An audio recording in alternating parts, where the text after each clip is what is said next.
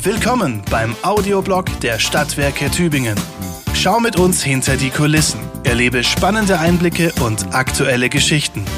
Viel Spaß beim Hören.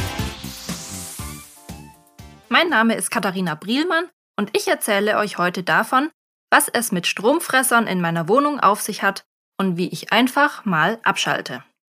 Richtig ordentlich Strom sparen bei mir zu Hause. Das ist mein Vorsatz fürs neue Jahr 2022. Unterstützen wird mich dabei mein Kollege und Energieberater Sigi Heible aus dem Kundenzentrum. Mein Vorsatz ist für ihn ein Dauerbrenner im Kundengespräch. Fiese Energiefresser lauern garantiert überall.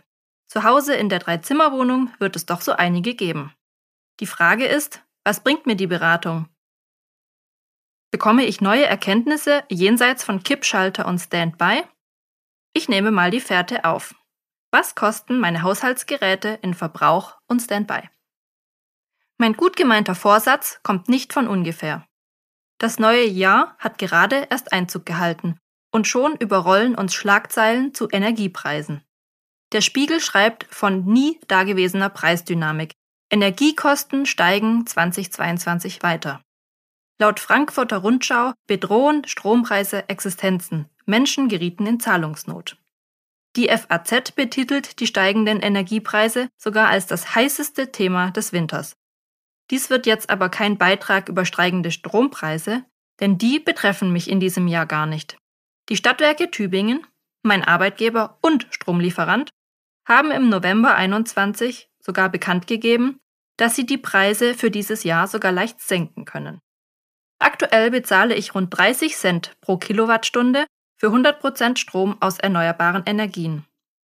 Auf die Preise selbst habe ich jetzt keinen Einfluss, wohl aber auf meinen Verbrauch und auf die Höhe meiner jährlichen Stromrechnung. Werfen wir da mal zusammen einen Blick drauf. Wie viel Strom verbrauche ich im Haushalt? Über oder unter dem Durchschnitt von zwei Personen? Gute Frage. Die Abrechnung zeigt mir genau an, wie wir da stehen. Mit etwas mehr über 1900 Kilowattstunden sind wir noch im Bereich gut. Durch viele Stunden im Homeoffice rücken wir jetzt näher an den Grenzwert heran. Mehr als 2064 Kilowattstunden sollten es nicht sein. Dann würden wir zu zweit schon einen hohen Verbrauch aufweisen. Von einem besonders sparsamen Verbrauch sind wir somit weit entfernt. Gerade einmal rund 1000 Kilowattstunden dürften wir verbrauchen, um in die Kategorie sehr gut zu kommen. Realistisch scheint mir diese Zahl nicht. Schließlich müssten wir unseren Stromverbrauch dafür fast halbieren. Ich kenne jetzt schon eine ganze Reihe von Energiespartipps, die wir für die Stadtwerke regelmäßig veröffentlichen. Beherzige ich die? Naja, ich dachte eigentlich schon. Machen wir mal die Probe aufs Exempel. Mit meinem Kollegen Sigi inspiziere ich erstmal das Wohnzimmer. Denn die Unterhaltungselektronik, TV, Audio, Telefon machen für gewöhnlich bereits 26 Prozent am Gesamtstromverbrauch aus. Bei mir gibt's Musik auf die Ohren, ganz klassisch über die alte HiFi-Stereoanlage mit CD-Spieler. Die verbraucht bei normaler Zimmerlautstärke, ich habe es nachgemessen, 38 Watt. Wenn ich die Anlage jetzt ordentlich aufdrehe, können es schon mal 50 bis sogar 70 Watt sein. Da klingeln einem dann aber die Ohren. Höherer Verbrauch durch lautere Musik. Mir war das ehrlich gesagt jetzt neu. Wenn ich im Schnitt täglich zwei Stunden Musik höre, kostet mich das einmal hochgerechnet, aufs Jahr gesehen 15 Euro für den Strom. Wenn dafür die Anlage ununterbrochen angeschaltet ist, zeigt mir das aber einen verblüffenden Stromverbrauch von immer noch 32 Watt an. Das ist kaum weniger, als wenn die Musik läuft. Ein ganz schöner Stromschnorrer, wie ich finde, der hier nicht nötig ist. Der Kippschalter der Steckdosenleiste zum Standby-Abschalten macht hier echt richtig Sinn. Würde ich jetzt zukünftig meine Musik auf einem 40 Watt Bluetooth-Lautsprecher streamen, könnte ich zum Musikabspielen aber kaum Kilowattstunden einsparen. Und das Streaming hat ökologisch gesehen auch nicht den besten Ruf und verursacht an anderer Stelle Energiekosten. Unterschätzt wird laut Sigi aber auch der Standby-Modus von anderen Geräten, wie zum Beispiel der Xbox oder der PlayStation. 20 bis 35 Euro können pro Jahr alleine dafür anfallen. Würde man einfach den Stecker ziehen, ganz konsequent, so simpel das ist, Während der Ferien spart man bares Geld und schützt auch vor Überspannung und Brandgefahr. Für mich jetzt Theorie, denn ich besitze weder das eine noch das andere. Spiele finden bei uns analog am Tisch statt, machen Spaß und sparen gleichzeitig Strom. Auch Fernseher und Receiver sind bei mir abgeschafft, auch im Schlafzimmer. Aber ich habe einen alten Beamer ohne LED-Leuchte. Der benötigt 190 Watt im Betrieb, aber wird von mir auch konsequent mit der Steckerleiste nach Gebrauch gekappt. Bei durchschnittlich zwei Stunden pro Tag summiert es sich aber schon auf 140 Kilowattstunden im Jahr. Das sind 40 Euro hochgerechnet und wären 14 Prozent meiner gesamten Jahresstromrechnung. Der angeschlossene Laptop mit 30 Watt kostet mich alleine im Standby 21 Euro und für die Nutzung kommen nochmal 12 Euro dazu. Sigi sagt, der Ruhezustand ist hier sparsamer als Energiesparmodus. Muss ich mir merken.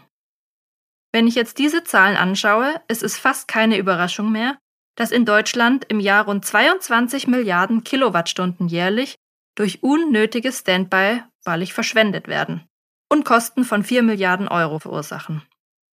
Ehrlich gesagt ein Desaster im Hinblick auf steigende Energiekosten und Verbräuche.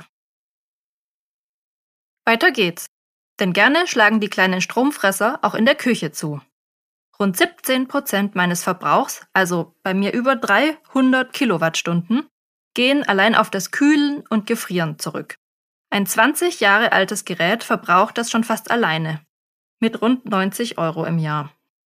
Ein Neugerät der Klasse C oder D hat nur noch 120 Kilowattstunden und kostet 35 Euro im Jahr. In 15 Jahren kann ich also, wenn ich das mal umrechne, fast 800 Euro einsparen. Der Tausch lohnt sich, sagt Sigi, schon bei Geräten, die älter als 10 Jahre sind. Kurz für euch zur Info. Das bekannte und höchste Label A gibt es seit kurzem für Elektrogeräte nicht mehr. Die aktuell beste am Markt erhältliche Energieklassifizierung liegt jetzt bei C. Modelle, die in der Kategorie A, also in der neuen Kategorie angesiedelt wären, sind aktuell noch gar nicht auf dem Markt und noch in der technischen Entwicklung. Sigi hat zum Thema Kühlen noch ein paar Tipps parat. Wenn mein Kühlschrank relativ leer ist, sagt er, ich soll einfach mal ein Stück Karton oder Styropor hineinstellen. Der verdrängt dann die Luft, die sonst nach jeder Kühlschranköffnung nur wieder unnötig heruntergekühlt werden muss. Also ist es besser, immer einen vollen Kühlschrank zu haben, als einen, der halb leer ist. Ganz ehrlich, der Blick meines Mannes auf den Schuhkarton im Kühlschrank diese Woche? Unbezahlbar. Effizienter ist laut Sigi auch eine Gefriertruhe im Vergleich zu einem Gefrierschrank. Wenn ich die Truhe öffne, fällt mir die kalte Luft nicht auf die Füße. Wenn ich mich jetzt in manch frisch renoviertem Tübinger Supermarkt umschaue, sehe ich, dass es da nicht so ganz beherzigt wurde, mit großen, senkrechten Türen, anstatt Kühltruhen in Reihe und Glied. Besser als offene Kühlregale sind die geschlossenen Kühl- und Gefrierschränke aber allemal. Weiter geht's im Keller. Wer vergisst, dort den zweiten Partykühlschrank nach Gebrauch wieder auszustecken, der kann bei der Abrechnung auch auf die Nase fallen. Ich spreche aus Erfahrung. Für unerwartete Überraschungen auf der Stromrechnung können aber auch andere Dinge sorgen, sagt Sigi und spricht aus neun Jahren Erfahrung als Energieberater. Der Luftentfeuchter nach einem Wasserschaden beispielsweise zieht mit 1000 bis 2000 Watt in der Stunde so viel wie ein Föhn und läuft ja teilweise im Keller wochenlang. Und wenn ich föhne, alle zwei Tage, fünf Minuten, verbrauche ich schon 25 Kilowattstunden im Jahr. Wenn ich mir jetzt ein Aquarium oder Terrarium anschaffen würde, braucht es 300 Kilowattstunden bei einer Temperatur von 25 Grad. Da kommen dann im Jahr schnell 150 Euro zusammen. Ganz klar, die Beleuchtung, der Wärmestrahler, die Pumpe sind unabdingbar für die tierischen Mitbewohner. Wer über die Anschaffung eines Wasserbetts ohne eine Privatsauna im Keller nachdenkt, muss auch mit steigenden Abschlagszahlungen im Briefkasten rechnen. Es kommt aber jetzt gar nicht auf die Vielzahl an kleinen und großen Helfern im Haushalt an, sagt Sigi. Ein Staubsaugroboter ist effizient, aber langsam unterwegs. Und auch der Mähroboter im Garten ist nicht übermäßig hoch im Verbrauch. Nur muss man die Basisstation komplett abschalten, wenn der Akku geladen und das Gerät erst Tage später wieder losgeschickt wird. Mein Samstags Wohnungsputz mit je 30 Minuten Staubsaugen habe ich jetzt auch mal analysiert. Der kostet mich mit rund 40 Kilowattstunden 13 Euro im Jahr. Ganz okay. Außerdem habe ich gelernt, dass der Kaffeevollautomat und die Kaffeefiltermaschine mit Heizplatte nicht von 7 Uhr morgens bis zum Nachmittagskäffchen um 4 permanent angeschaltet sein und heizen müssen, sagt Sigi. Wir erinnern uns nochmal kurz an meinen Vorsatz, Stromverbrauch reduzieren oder im besten Fall halbieren. Aber schwenke ich jetzt auf Wasserkocher und Filterkaffee in der Thermoskanne um? Deswegen? Nein. Gerade erst habe ich eine Kaffeemühle und Siebträgermaschine für uns angeschafft. Die Maschine wechselt alle zwei bis drei Minuten zwischen 1090 Watt fürs Aufheizen und 50 Watt für den Betrieb. Zwei Cappuccino am Morgen mit Stoppuhr, in neun Minuten fertig gebrüht, inklusive Milchschaum, ergeben aufs Jahr hochgerechnet 26 Kilowattstunden, rund 9 Euro Stromkosten. Eigentlich auch passabel. Meine Freunde, bei denen ich die laufende Maschine schon oft gesehen habe, werde ich mal darauf hinweisen. Verbrauchs- und kostentechnisch gesehen ist es keine gute Idee, das einfach angeschaltet zu lassen. Was habe ich jetzt gelernt? Mein Eindruck ist, dass ich der Stromverschwendung bei mir zu Hause durchaus weiter auf die Schliche komme, wenn ich sie nur konsequenter aufspüre und wirklich mal Gerät für Gerät betrachte. Gut, dass das Jahr 2022 noch so viele Tage zählt. Was nicht gebraucht wird, wird abgeschaltet und ausgesteckt. In einem Jahr wird sich dann zeigen, ob mein guter Vorsatz hält und wie gut wir dann im Stromverbrauch Vergleichsranking dastehen. Sigi gibt zu, dass es in Tübingen ausgesprochen wenige Mehrpersonenhaushalte gibt, die sehr gute Werte von unter 1000 Kilowattstunden im Jahr aufweisen. Umsetzbar ist es laut ihm nur ohne Wäschetrockner, wenn konstant mit niedrigen Temperaturen Wäsche oder Geschirr gewaschen wird und ausschließlich neue und höchst effiziente Geräte in der Küche zum Einsatz kommen.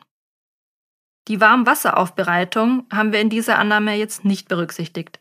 Ein Haushalt mit Boiler oder Durchlauferhitzer kann diesen niedrigen Verbrauch von 1000 Kilowattstunden im Jahr im Haushalt gar nicht erreichen.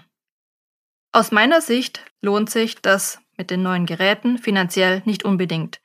Es würde zwar mein grünes Gewissen beruhigen, wenn die Geräte im Betrieb weniger Strom verbrauchen würden, aber sie sind kostspielig in der Anschaffung und energieintensiv in der Herstellung. Ressourcen einsparen halte ich nach wie vor für richtig aber gleichzeitig versuche ich ja, die Lebensdauer gut funktionierender, älterer elektronischer Geräte zu verlängern. Bei meinem Beamer wäre die Umrüstung tatsächlich eine gute Investition. Alles andere behalte ich erstmal. Das war der Audioblog der Stadtwerke Tübingen. Vielen Dank fürs Zuhören.